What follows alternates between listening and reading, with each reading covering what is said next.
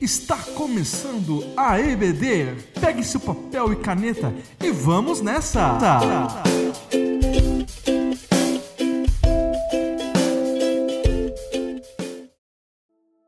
Olá, paz do Senhor a todos. Aqui é a Cristina novamente e hoje nós vamos falar um pouquinho sobre o livro de Colossenses.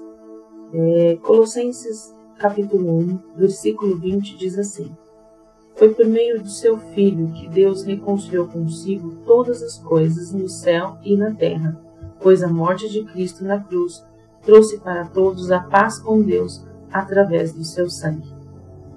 A carta aos Colossenses foi escrita por Paulo por volta do ano 60 a 64 depois de Cristo em Roma. Ela vai ressaltar Cristo como cabeça da igreja, e seu tema central é a plena suficiência de Jesus Cristo em oposição às limitações e incapacidades de qualquer filosofia ou crença produzida pelos seres humanos. Paulo nos apresenta Jesus como a imagem exata, perfeita de Deus, porque ele é Deus. Coloca Jesus no centro e mostra que ele deve ser o centro da nossa adoração, com todo o nosso coração, entendimento e alma devemos amar a Jesus. Os pontos abordados é a divindade de Jesus, Cristo como cabeça da igreja, o relacionamento com Jesus e a religião criada pelos homens. A igreja foi fundada por Epáfras, né, ou Epáfras, como está descrito no livro de Colossenses, o capítulo 1, o versículo 7. E quando Paulo escreve essa carta, ele deixa indícios de que não havia estado em Colossos. Paulo estava preso quando recebeu a notícia de que falsas doutrinas estavam sendo ensinadas aos cristãos de Colosso. Por isso ele escreve essa epístola com o intuito de combater essa falsa doutrina que surgia e chamar os colossenses à verdadeira fé. Os cristãos de Colossos eram muito vulneráveis às crenças místicas e superstições de todos os tipos. Essa falta de confiança absoluta na fé cristã e no senhorio de Cristo criou um ambiente fértil para o surgimento de uma heresia que juntava elementos judaicos com teorias e doutrina, doutrinas de um gnosticismo ainda em formação. Quantas vezes né, nós tentamos colocar também é, situações ou crenças místicas e superstições dentro da igreja?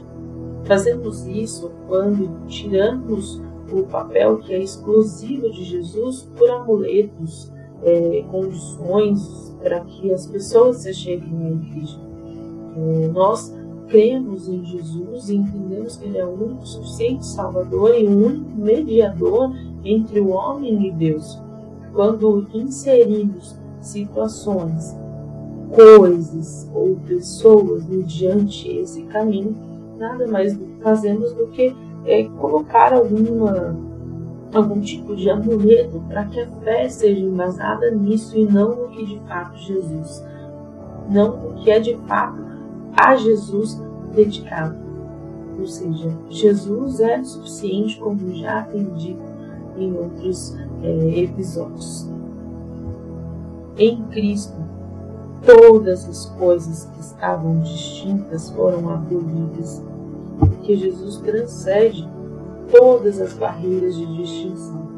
No capítulo 3, no versículo 11, diz assim: Nessa vida já não há diferença entre grego e judeu, circunciso e incircunciso, bárbaro e cita, escravo e livre, que importa que pessoas em Cristo, e ele é igualmente acessível a todos.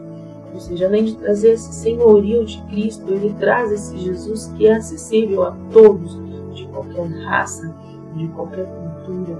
Ou seja, Jesus está acessível a todos os homens em todo o tempo.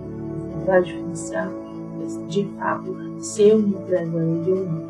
Uma palavra que fica bem eh, focada também aqui no livro de Colossenses, e aí eu vou ler alguns versículos, é a gratidão.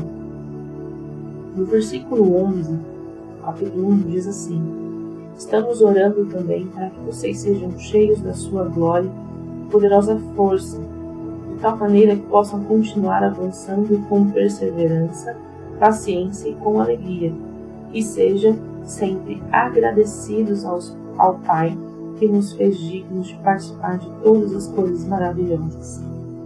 Sejam agradecidos.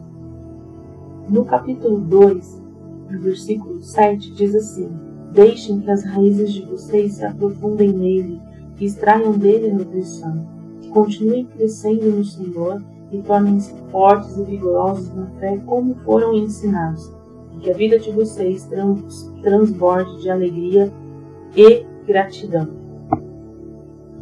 Ainda no capítulo, agora no capítulo 3, no versículo 15, diz assim: Que a paz de Cristo esteja sempre presente no coração e na vida de vocês, pois isso é a responsabilidade e privilégio que vocês têm como membros do seu corpo, e sejam sempre agradecidos. Também no versículo 16, no finalzinho ali, vai dizer que um, é, aconselhem e ensinem essas palavras uns aos outros com toda sabedoria, cantem salmos, hinos e cânticos espirituais, cantando a Deus com corações agradecidos. Também no capítulo 4, vai dizer assim no versículo 2: não se cansem de orar. Perseverem nisso. Estejam vigilantes e lembrem-se de ser gratos. É, conforme eu lia esse livro, essa palavra, essa questão da gratidão ficou bem iminente. E aí nós possamos é, trazer isso para as nossas vidas. Ele traz inúmeras inúmeros aconselhamentos e instruções a respeito de tudo que estava acontecendo para fixar somente em Jesus, é, trazendo esse centro para Jesus, lembrando de que o que Jesus fez na cruz é para todos e que está acessível a todos e que por meio do que ele fez na cruz trouxe a paz com Deus através do sangue de Cristo, é o versículo que a gente leu. No entanto, em meio a tudo, ele sempre lembra os colossenses de que eles devem ser, ser agradecidos. Uma vida com Jesus é uma vida de gratidão a Deus. Quando entendemos que éramos escravos e por conta daquilo que Jesus fez na cruz, é, nos tornamos livres, justos, justificados diante de Deus por conta da justiça que foi imputada a Cristo e na cruz de Cristo, eu me torno grata e esse coração grato faz para Deus tudo quanto eu preciso fazer. No versículo 23 do capítulo 3 diz assim: Trabalhem arduamente e de bom ânimo tudo o que fizerem, como se estivessem trabalhando para o Senhor e não simplesmente para homens.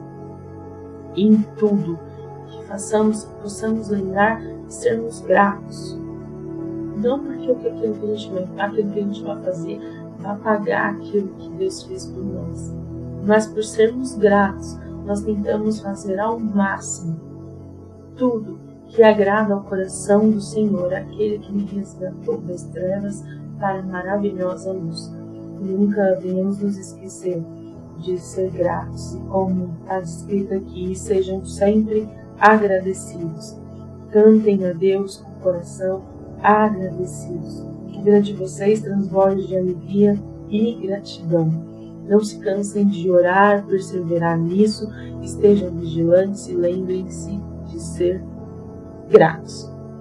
Que um coração grato, conforme o coração que Deus quer que nós estejamos, né, seja aperfeiçoado em nós a cada dia.